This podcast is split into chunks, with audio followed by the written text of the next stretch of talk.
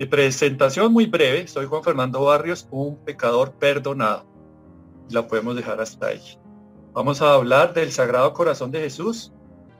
Una vez un niño estaba jugando en el recreo, pero tenía un compañerito con el cual tenía una disputa. Y entonces él se esconde detrás de un árbol, coge una pepa de una semilla de, de un fruto y se lo tira. Pero, como decimos en Colombia, se descacha y le pega en pleno en la mejilla a la rectora del colegio. La rectora se pone furiosa y obviamente lo llama a la rectoría para que él rinda los descargos. Y entonces le pregunta, ¿quién hizo esto? ¿Quién me pegó en la mejilla? Y el niño dijo, fue mi mano. Pensó que le estaba tomando el pelo, pero pues estaba diciendo la verdad. Fue la mano la que tiró la semilla. Volvió y le preguntó por segunda vez, ¿quién hizo esto? Y el niño dijo, fue mi ira, mi rabia. Obviamente no contra la directora del colegio, sino contra ese niño. Y bueno, la segunda respuesta es un poquito más honesta que la primera.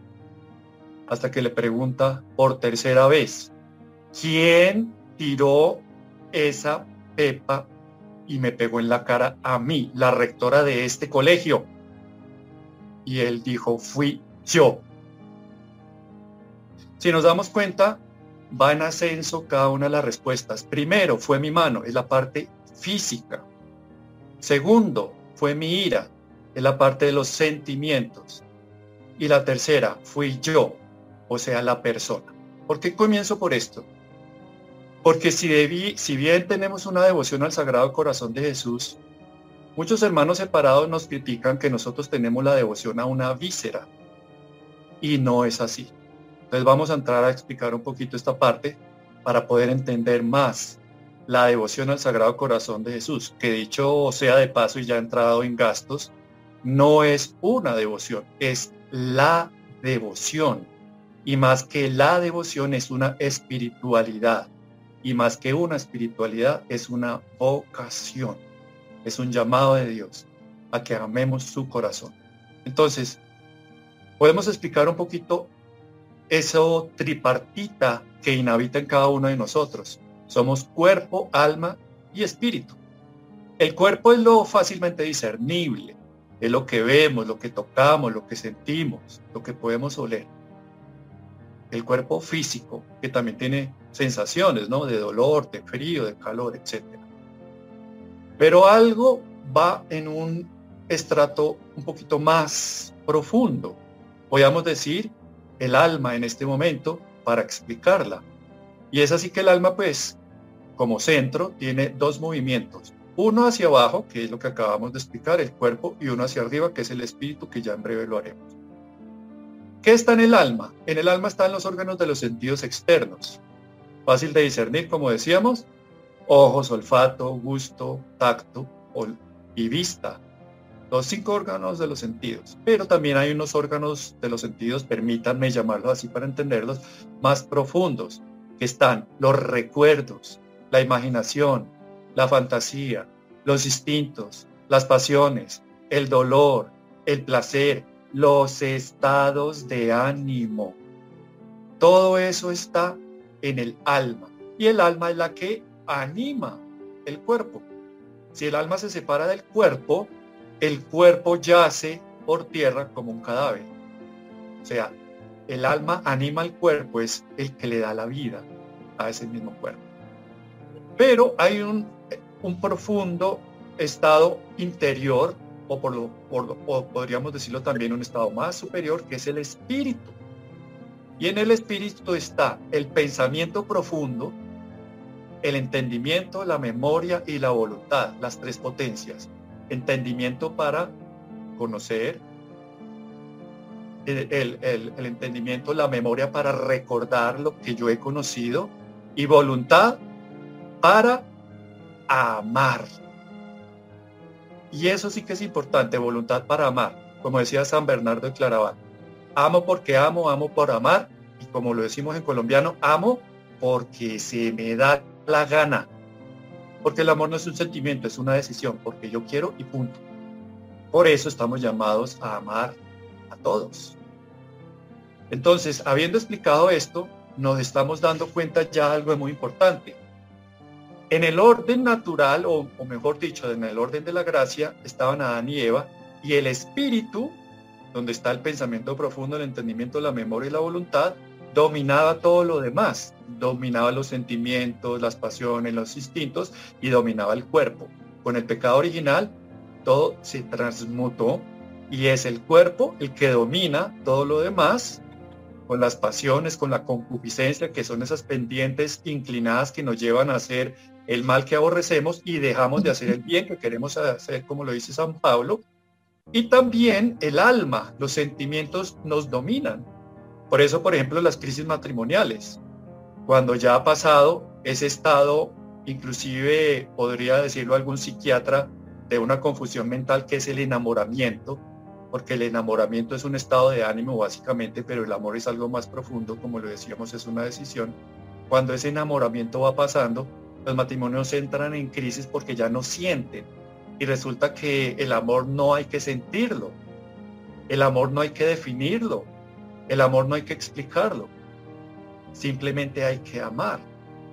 Entonces, todo lo demás tiene que estar sublimado al espíritu y a eso es lo que nos llama Dios. Cuando Dios dice que nos quiere dar un corazón nuevo y a Nicodemo le dijo que era necesario nacer de nuevo y él no entendió esa afirmación, pensaba que tenía que volver al vientre materno. Y Dios le estaba diciendo algo literal, hay que volver a nacer de nuevo, pero del espíritu del Espíritu de Dios. Es decir, tenemos que volver a tener un corazón nuevo, un nuevo corazón. Porque el corazón de nosotros se nos dio de carne. Y resulta que el crecimiento espiritual no es otra cosa sino encontrar ese corazón. Entonces en ese orden de días no se trata de crecer espiritualmente, sino de decrecer espiritualmente hasta poder volver a encontrar ese corazón de niño que se nos dio en el estado original, tal como Dios lo diseñó, y poder evidenciar esas huellas digitales del Padre Celestial cuando lo formó. Es decir, nosotros podemos encontrar un decrecimiento espiritual cuando podamos volver a poseer el corazón de niño que se nos dio. Así las cosas, entonces, cuando hablamos de cuerpo, es lo físico, cuando hablamos del alma, son los sentimientos, para definirlo muy simplemente y haciendo una, una síntesis de todo lo que explicamos anteriormente. Cuando hablamos de espíritu, estamos hablando de corazón. Y hablamos de corazón, vuelvo y lo digo, no estamos hablando de una víscera, estamos hablando del yo más profundo. Mi corazón soy yo. Mi espíritu soy yo. Porque ¿qué es persona? Persona desde la filosofía es sustancia individual de naturaleza espiritual. Vuelvo y lo repito. Persona es sustancia individual de naturaleza espiritual. Entonces, ¿quiénes somos? Personas. Personas somos Dios, los ángeles y los hombres, somos personas.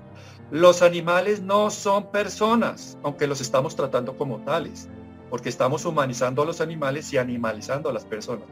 Yo que transito y me muevo a pie porque trabajo muy cerca, pues un parque y me partió el alma. Una niñita en una bicicleta aprendiendo a, a montar y la mamá le dice, mi amor, vámonos para la casa. Mami, pero ¿por qué? Es que hay muchos perros. Estaba invadido de perros y solo había una niña tratando de jugar y aprender a montar en bicicleta. Hoy en día los parques están invadidos por animales y sobran los niños, o sea, las personas. Y si eso no fuera muy poco, ahorita que venía de regreso a casa, oí una persona que le estaba diciendo, ay, qué bebé tan divino, tan lindo. Le estaba hablando a un gatico.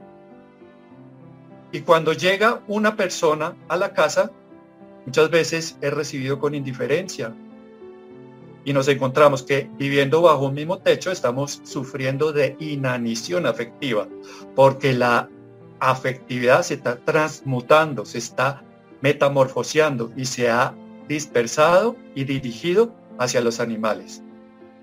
Decimos que el animal es el amigo más fiel y se nos olvida el amigo fiel, solo hay uno y se llama Jesús. Ese es el nombre de él. Él libera, él saca. Y encontramos en eso el corazón de Jesús. Entonces, la devoción, la consagración, que es lo que nos ha pedido el Padre Eli Fernando que hablemos hoy para sensibilizar, no es consagrarnos a una víscera, es consagrarnos a una persona, a la persona de Dios, que tiene dos naturalezas, humana y divina, pero un solo yo. Y ese yo, esa persona es divina, es Dios. Dios es espíritu puro. Y por teología se dice así, aunque ya se ha ido cambiando, porque le hemos quitado como esa particularidad de Dios Padre de sentir. Pensamos que descargó la ira sobre su Hijo Jesús sin tener ningún sentimiento y resulta que no es cierto. Porque en teología se dice que Dios, como es espíritu puro, no tiene sentimientos. Y para poder tener sentimientos, vistió ese espíritu de piel. eso se le llama la encarnación, en su Hijo. Pero en su Hijo también están las otras dos personas, la del Padre y la de el Espíritu Santo. Entonces, por eso podemos tener un corazón. Y ese corazón de Jesús, que es de carne, es un corazón humano. Entonces, cuando nosotros caemos en pecado, decimos, sí, entiéndanme, es que yo soy humano. Eso es cierto, pero a la vez puede tener otra explicación.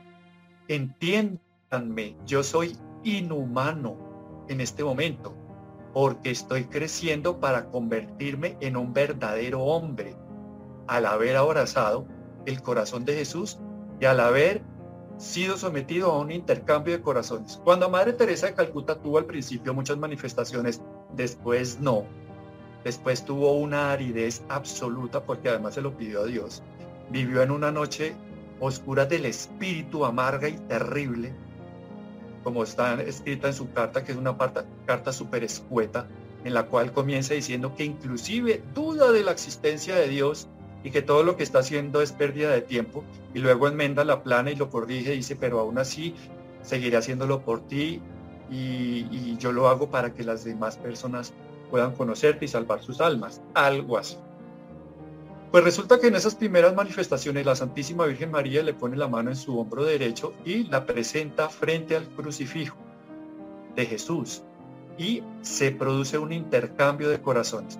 Ese intercambio de corazones no es otra cosa sino una cirugía cardiovascular, un trasplante de corazón.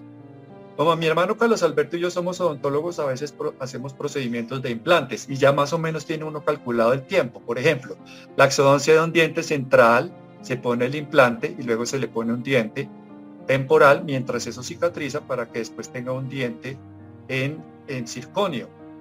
Ese primer procedimiento se demora más o menos, lo tenemos ya calculado, de 8 de la mañana a 1 de la tarde.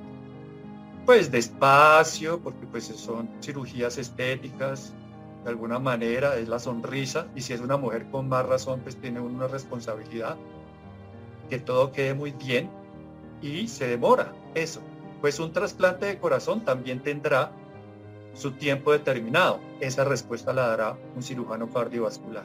Pero en este caso, el intercambio de corazón es una cirugía que comienza Dios en el alma, en la persona, y dura toda la vida. Toda la vida. Mientras nosotros tengamos aire en los pulmones, esa cirugía está en proceso. Esa cirugía está en curso. Algunas veces, unas monjas, y bueno, de hecho una o dos veces por año, eh, salen y van a un monasterio, cuyo nombre me reservo, eh, y ellas van a disfrutar de un domingo, muy apacible, juegan hasta fútbol, hay videos muy simpáticos de ellas, hacen un asado y un convite, pero ellas son carmelitas descalzas y ellas son muy tapaditas. Y uno de los sacerdotes de la comunidad en ese momento le preguntó a la Madre Superiora que por qué tan tapaditas, que por qué ellas eran como tan cubiertas. Y ella le explica y ya con esto nos vamos adentrando a la importancia de la consagración. Y esto va a ser un ejemplo muy elocuente para que nosotros lo entendamos. La monjita le dice, mire, usted va por ejemplo a un restaurante, tiene que ser un restaurante fino, elegante, de bel cuisine. El plato es grande, la comida es pequeña, pero la cuenta es proporcional al plato. Entonces todo el mundo se sienta a la mesa, llega el mesero y alguien dice, ay, ¿nos puede ir trayendo pan? Claro que sí. Traen un pan artesanal de la casa muy sabroso Y una de las personas lo prueba y le parece delicioso. Entonces, como le pareció delicioso, va por el otro y se lo come. Y le sigue sabiendo igual de delicioso. Entonces va por el tercero, pero cuando se lo va a llevar a la boca cae en cuenta, si me lo llego a comer, daño la comida, porque empiezo a quedar saciado. Entonces abre la servilleta, las cuatro esquinas, lo pone en el centro, dobla esas cuatro esquinas y lo pone a un lado. Lo deja custodiado, reservado para él. Llega el mesero, pasa la carta, todo el mundo ordena, algunos pollo, carne o pescado. Cuando sirven los platos, a lo que vinimos, al pollo, la carne o el pescado. Buen provecho y todos a comer.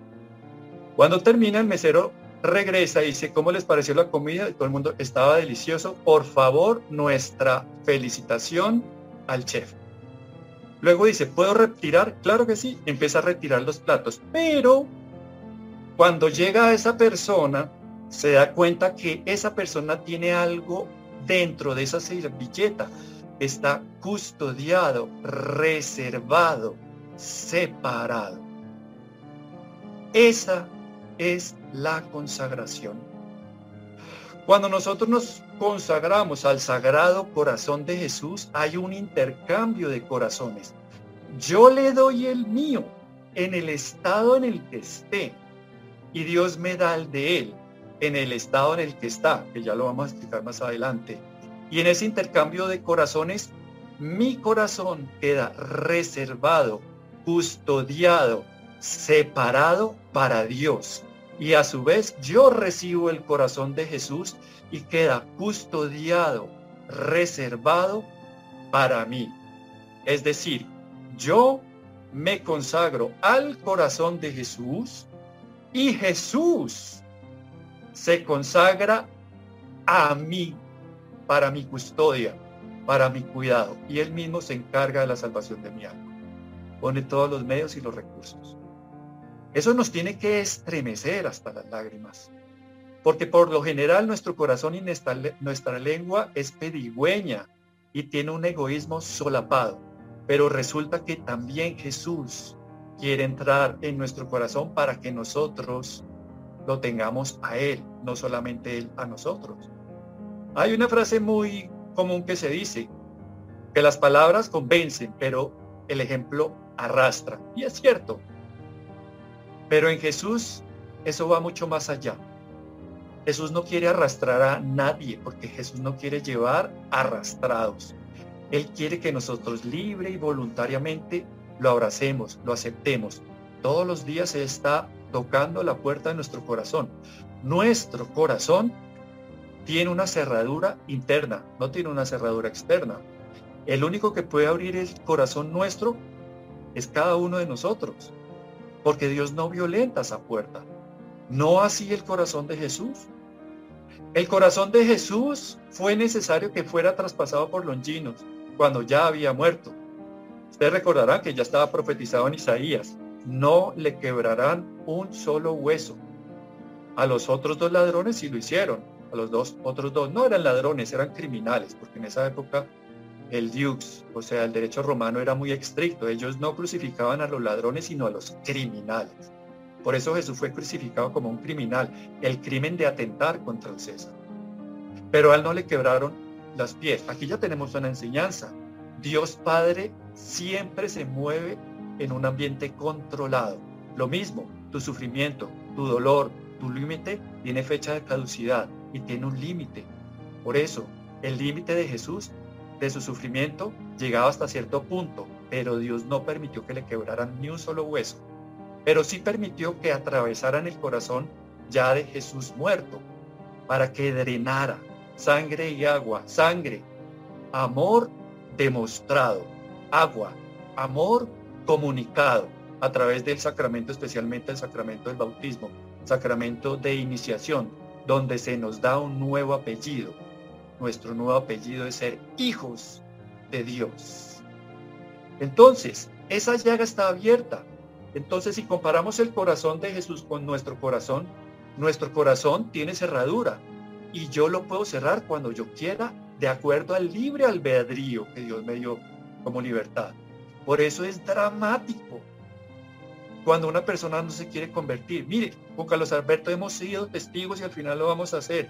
La bendición maternal de la Virgen, sanaciones de cegueras, parálisis semifaciales, sorderas, sorderas, tumores cerebrales y de cualquier orden, adiciones a drogas, cigarrillo, etcétera. Ya perdimos la cuenta de los milagros y esos milagros se dan simplemente por contribuir con la gracia de Dios a través de una oración tan sencilla como es la bendición maternal de la Virgen. Y que un paralítico se levante de la silla, que un ciego pueda ver, pues es algo que admira. Pues es mucho más difícil eso, la conversión de un ser humano. La liberación de una persona, que es escueta ver cuando están en esas oraciones, es más difícil la conversión de una persona. ¿Por qué? Porque la conversión de la persona necesita de la voluntad y Dios no la violenta. Entonces, comparando como lo venimos haciendo en esta línea, tenemos que comparar nuestro corazón al corazón de Jesús. El corazón de Jesús está traspasado y tiene una llaga abierta. Para el que quiera entrar, entre. Pero también para el que quiera salir, salga. Eso es lo dramático, ese es el drama del ser humano. ¿Cuántas personas que siendo muy jóvenes fueron a un grupo de oración? Por ejemplo, nosotros empezamos en el grupo de oración de Felipe Gómez hace 30 años. Fue un puñado de, muchachos, eso empezó con siete y nos llegamos a reunir 500 jóvenes tumbados en el piso, empuñando y desgranando un rosario. Muchos hemos perseverado, pero otros no. Y la Virgen ya lo había anunciado.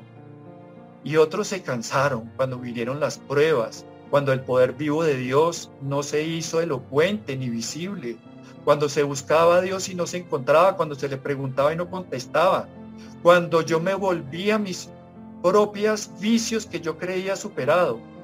Y en esas pruebas yo no pude ser, digamos, eh, participar de acuerdo a la gracia que se me había ya conferido. Y muchos claudicaron en la fe. ¿Y por qué se dio eso? Pues por lo mismo, porque si entraron en su momento en la llaga abierta de Jesús, también encontraron la misma puerta de salida abierta, porque es una puerta totalmente permeable. Entonces, así las cosas, nosotros le decimos con una boca y un ánimo muy grande, humano, que queremos poseer el corazón de Jesús y que le damos la libertad para que Jesús posea nuestro corazón. Y Jesús dice, sí, yo te doy mi corazón, pero es que yo tengo uno solo. Es un corazón que es resucitado, pero que conservó la llaga, como conservó las llagas de sus pies y de sus manos, conservó también la del costado. Entonces cuando le pedimos el corazón de Jesús, le estamos pidiendo un corazón fracturado, un corazón llagado, un corazón adolorido. Por eso muchas personas que estamos transitando en la vida espiritual y tenemos dolores acérrimos en el alma, que muchas veces superan, o por lo menos así lo percibimos, nuestra propia capacidad, tenemos que hacer una pausa y darnos cuenta que lo que nos está sucediendo y el dolor tan acérrimo que estamos padeciendo no es solamente por nuestras faltas, por nuestra propia situación límite, sino que Dios está compartiendo sus sentimientos con nosotros. Y eso déjenme decirles, duele. Y duele, porque nos descubrimos que estamos sufriendo primero con desesperación, luego con desesperanza, luego con resignación, luego damos un paso adicional y empezamos a sufrir con aceptación hasta que oímos la voz de Jesús en lo más íntimo de nuestro corazón que nos dice, mucho tiempo cargando esa cruz. Es hora de que te dejes crucificar. Y cuando nosotros aceptamos la crucifixión personal, seguimos sufriendo pero en paz, porque nos damos cuenta que mucho de nuestro dolor no es nuestro dolor personal, ni siquiera por nuestras faltas y pecados. Como le dijo alguna vez así, por Señor, yo te ofrezco todo este dolor para reparar mis faltas, por el dolor de mis pecados. Y Jesús le responde en el corazón, no, por el dolor de tus pecados sufro yo.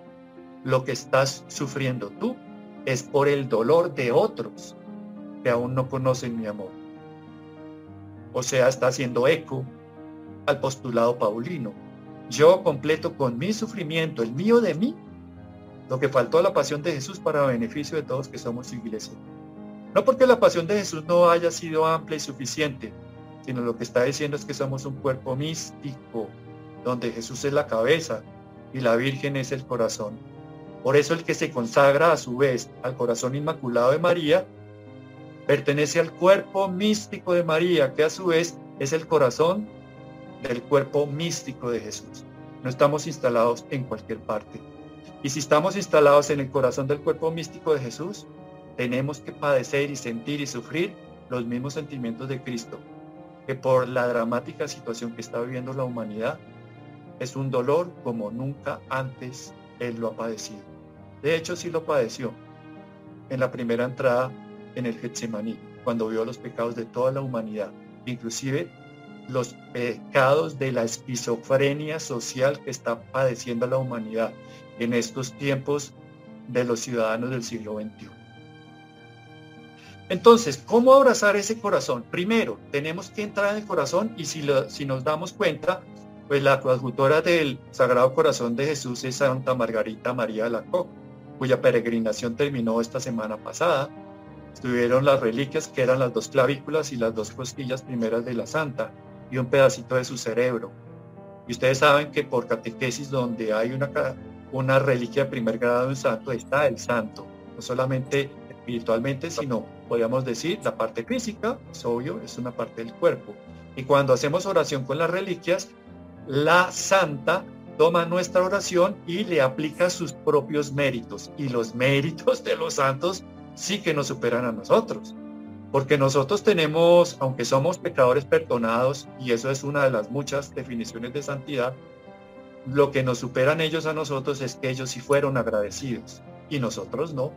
Cuando se sintieron perdonados, ese perdón por sus pecados los llevó a un agradecimiento, el cual los llevó a no volver a pecar, por lo menos mortalmente, y a padecer todo en la vida por amor a Dios. Una oblación perenne y permanente para Dios. Y Jesús dice, si tú me honras en la tierra, yo te honraré en el cielo. Por eso a Santa Margarita María de la Co la ha honrado, produciendo en las almas un profundo y entrañable amor a la persona de Jesús, que es el corazón, como le hemos venido haciendo. ¿Y cómo es el corazón? Pues sobre todo a la Eucaristía. Ustedes lo ven, los milagros eucarísticos, lanchano a la cabeza punta de lanza de todos. Músculo, triado esquelético de corazón humano, con trazas del nervio vago del ventrículo izquierdo, o sea, lo mejor de lo mejor de lo mejor, donde sale la sangre purificada, oxigenada. O sea, comulgamos el corazón de Jesús y la información genética de la Santísima Virgen María, que fue la que le dio la carne al Hijo de Dios. Entonces, en ese cuadro que si ustedes hacen memoria, Santa Margarita María Lacoque ya fue predestinada y, como siempre, a Jesús por María. Ella nació en un lugar que, pues, traducido es Bosque de María, ahí nació. Y ella hizo primero una consagración a la Santísima Virgen María.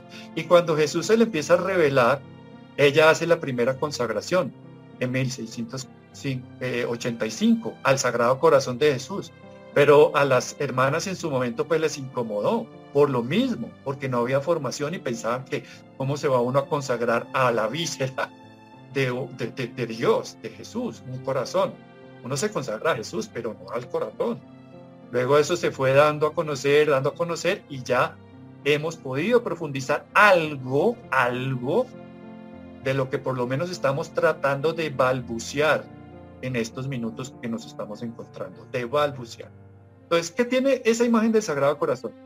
Está el corazón de Jesús, la llaga, ya lo dijimos, rodeado de espinas, ya lo dijimos, o sea que para entrar al corazón de Jesús hay que traspasar esas espinas. Y cuando uno traspasa las espinas, las espinas hieren, lastiman, pero es que no hay otra forma de entrar a ese corazón. Y luego vemos una llama que nos recuerda la zarza ardiente de Dios Padre, que es una zarza que se consume sin consumirse, haciendo referencia que el amor de Dios no tiene límite. ¿Quieres más amor? Más amor se te dará. Es un amor que sacia sin saciar. Y tiene una cruz.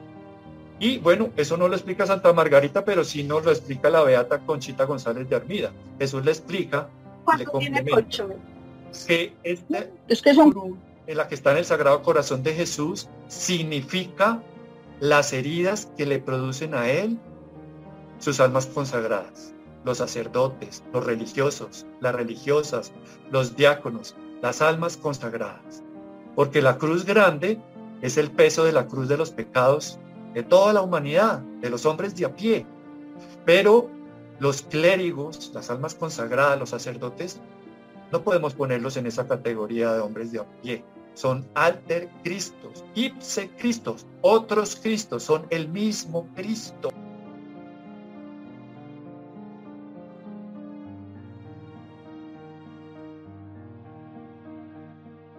Su momento a Santa Margarita María, precisamente que estaba criticando un alma consagrada a un sacerdote y él la recriminó, la reprendió y le dijo, no hables mal de mis Cristos. Así los llama Jesús a los sacerdotes. Así llama al Padre Luífer. No hables mal de mis Cristos.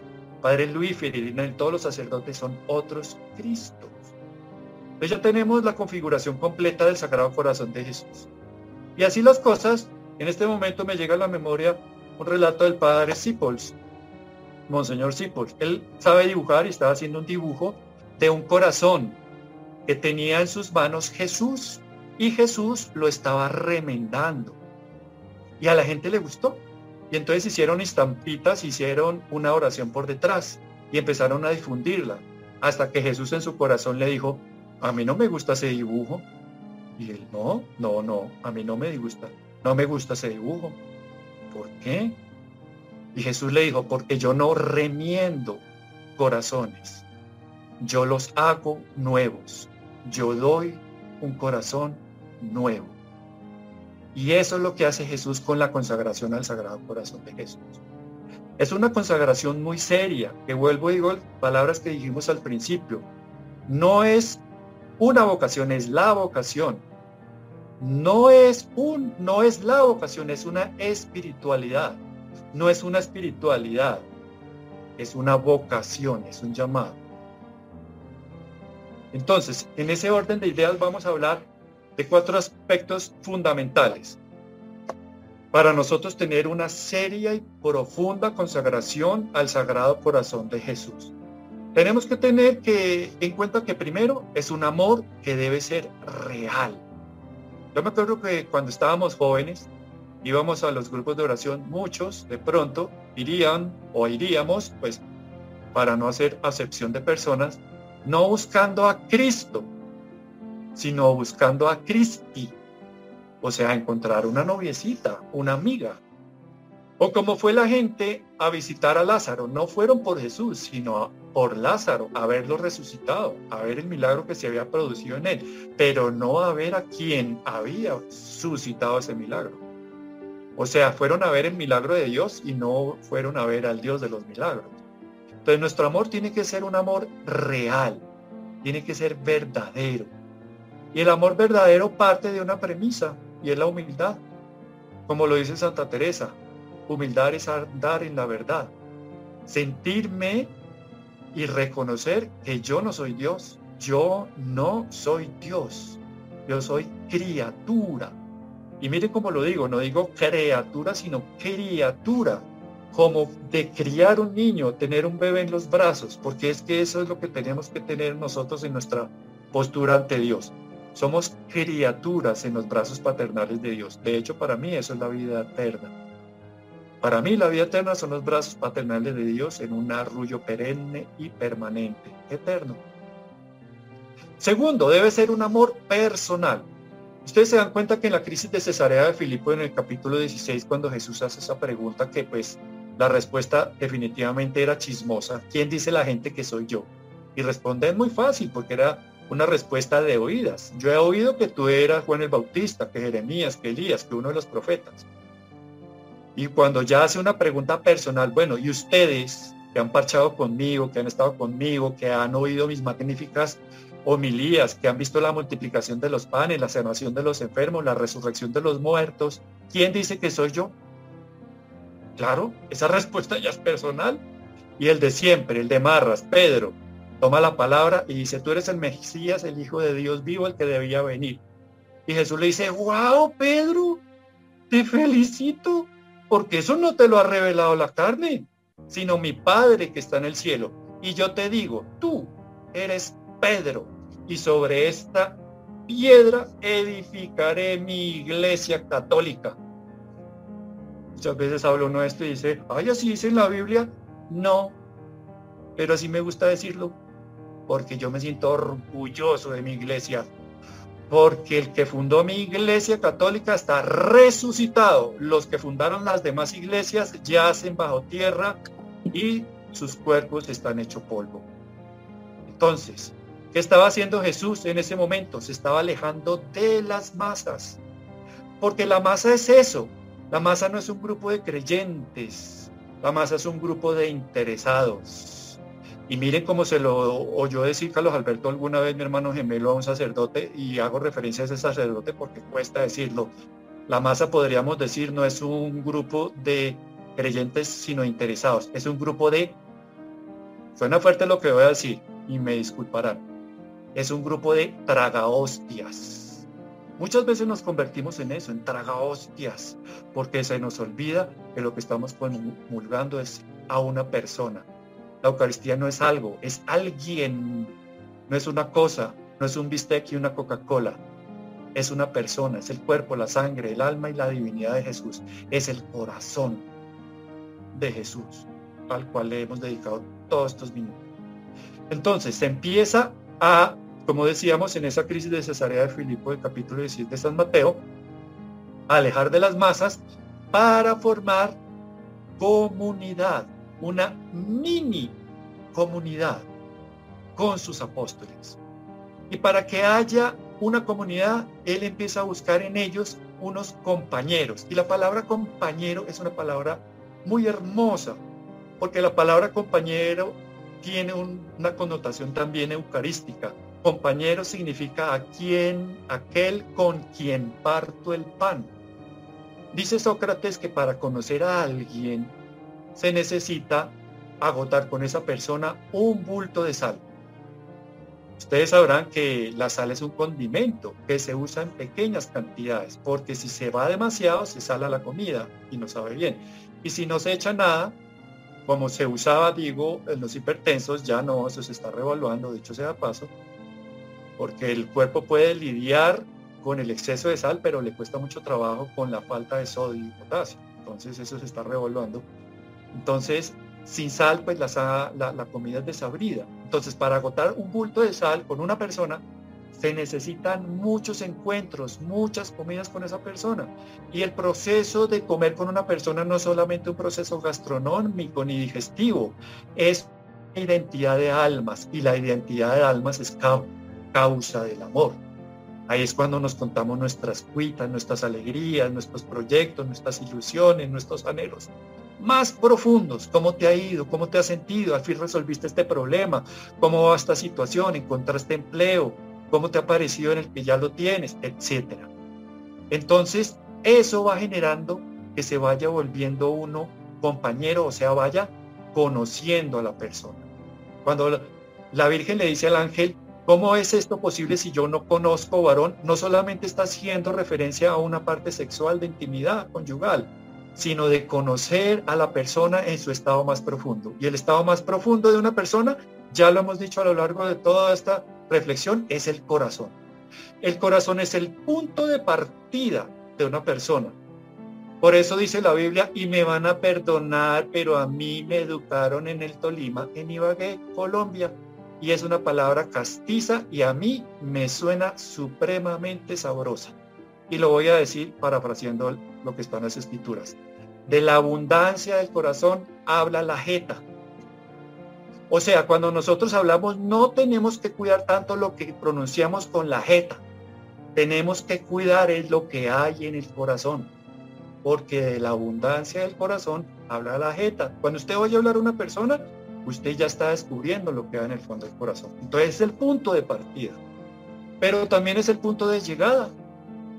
Entonces, todo lo que nos sucede alrededor, cuando nos han herido, nos han lastimado, cuando nos traicionan, cuando sentimos un dolor, no solamente físico, que lo podemos lidiar con un analgésico y ya está chuleado el tema, sino cuando tenemos que lidiar con el dolor moral, que duele supremamente más que el anterior. Todo eso, simplemente cuando llega al corazón, es cuando se revela realmente la calidad de lo que hay en el corazón. Por ejemplo, usted tiene una bolsa de té y la tiene sobre la mesa, pues sí, puede producir algún aroma si usted acerca la nariz y huele su aroma. Pero cuando usted la introduce en agua caliente, hirviendo, suelta la sustancia. A eso me refiero. Cuando las vicisitudes llegan al centro del corazón, es esa bolsita de té que usted va a saber qué realmente es lo que contiene.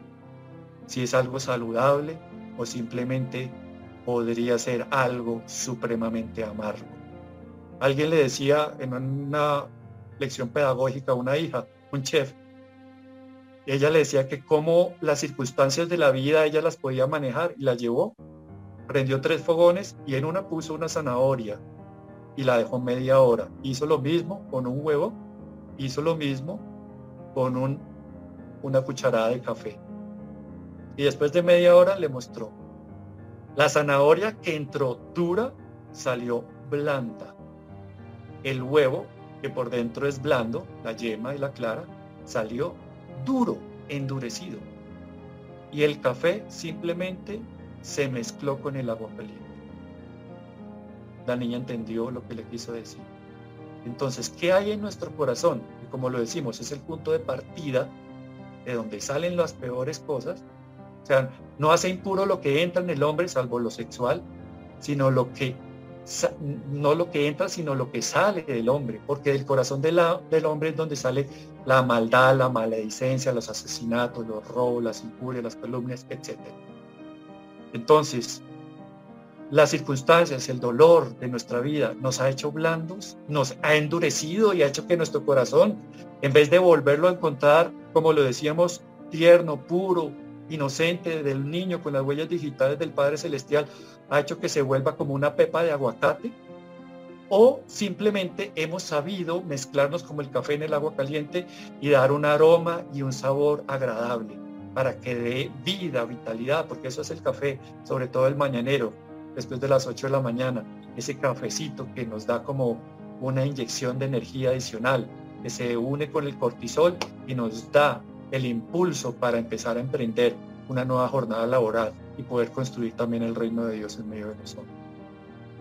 Entonces, conclusión de este punto, es un amor personal, íntimo. Mire, si nosotros no cultivamos un amor personal, de corazón a corazón, nos vamos a percibir y a descubrir como pesos muertos en nuestras comunidades. Porque si nosotros no echamos raíz en el corazón de Jesús, simplemente vamos a ser un peso muerto en la comunidad es una comunidad que no va a crecer en carisma, en adoración, en virtudes, en unidad, donde dos o más están unidos, o mejor, donde dos o más están reunidos, porque digamos la eh, el prefijo re significa muy, o sea, muy unidos. Eso es lo que quiso decir literalmente Jesús. Cuando dos o tres personas están muy, muy unidas en mi nombre, yo estoy en medio de ellos. Entonces, eso se produce cuando nosotros llevamos a la comunidad una relación primero y primaria personal con Dios. Si no, yo voy es simplemente a chupar, a drenar, a vampirizar a los demás, a ver qué obtengo. Ay, ore por mí, por favor. Ay, usted que recibe mensajes, ¿no me mandaron a decir nada? No, eso no debe ser así. Nosotros tenemos que ser personas vitaminas. Como dicen hoy en día algunos eh, psiquiatras y psicólogos modernos, persona vitamina es la que da. Y dando es cuando uno recibe, porque eso está escrito y es palabra de Dios. Hay más alegría y nos nutrimos más cuando damos que cuando recibimos. ¿Y qué vamos a dar? Pues lo que tenemos en el corazón. Entonces, ¿qué tiene tu bolsita de té? es tu propio corazón cuando la someten en agua caliente. Entonces, ojalá podemos dar el suave aroma de Jesús. Porque Jesús no sabe dar sino eso. Miren, cuando a nosotros nos pinchan como se pincha, digamos, con una astilla la planta de nuestro pie, nosotros simplemente devolvemos ese aguijón, nos convertimos en ese mismo aguijón para devolvérselo a la planta del pie que nos pisó. Y cuando a Jesús lo pisan, ¿qué hizo? Él era como una violeta que perfumaba la planta del pie que lo pisó. Él quiere que nosotros seamos violetas, que nos dejemos pisar. Pues miren, si esto lo estaba oyendo un couch estos modernos que abundan en las redes sociales, inmediatamente pondría un dedito, un pulgar hacia abajo. Pues resulta que sí, Dios quiere que nos dejemos pisar, que seamos el tapete mullido, suave, con aroma, que dé perfume a la planta del pie que nos pisó. Porque nosotros estamos llamados a ser otro Cristo y Cristo eso es lo que hizo. Él vino a poner la otra mejilla. Nosotros somos la religión de la otra mejilla. Mansos, pero no mensos. Y ellos piensan que somos mensos cuando resulta que es todo lo contrario. La santidad es locura y necesidad para la razón humana. Tercero, tiene que ser un amor apasionado. Hay unas carmelitas descalzas que dentro de la oración dice, Señor, líbranos del amargo celo apostólico. Líbranos, Señor, del amargo celo apostólico. Y eso sí que se está viendo en las comunidades. Un amargo celo apostólico. O sea, eso lo describe San Luis María Griñón de Montfort dentro de sus siete falsas devociones a la Santísima Virgen María, como los devotos críticos. Los devotos críticos que están criticando todo el tiempo a los demás, que están viendo la paja en el ojo ajeno y no ven la viga en el propio. Esos devotos apasionados, con, un amargo celo apostólico, que todo el tiempo están criticando a los demás acérrimamente. Por ejemplo, critican con crueldad fuertísima a los homosexuales, por ejemplo. Y critican por lo general también al que se ha divorciado, a que ha tenido una crisis económica y que no ha confiado en Dios. Pero cuando a ellos les pasa, por ejemplo, un hijo resulta que es homosexual, ahí la tesitura de su lenguaje disminuye, porque ya no ve a un homosexual, está viendo a un hijo. Entonces, tenemos que tener un amor apasionado y no tiene otro asidero sino ver a los demás desde la cruz, desde la cruz de Jesús, dejándonos crucificar con Él, dejándonos crucificar en Él, por Cristo, con Él y en Él. Cuando estamos crucificados en Él y estamos elevados con Él en el madero, vemos como Él ve. Él ve en toda alma un alma potencialmente redimible. Él no ve homosexuales, él ve hijos. Él ve lo que hay en el corazón de esa persona y no es otra cosa que las huellas digitales, vuelvo y lo digo, del Padre Celestial en el estado original, tal como Él lo diseñó porque Él está viendo almas que todavía están viviendo dentro de un ambiente controlado que es el de la misericordia de Dios. Ya vendrá el tiempo de la justicia, pero todavía no ha llegado. Se dice que está próximo, pero hoy, hoy no ha llegado. Todavía estamos en el tiempo de la misericordia. Por eso tenemos que ver con misericordia, ver, aceptar, acoger.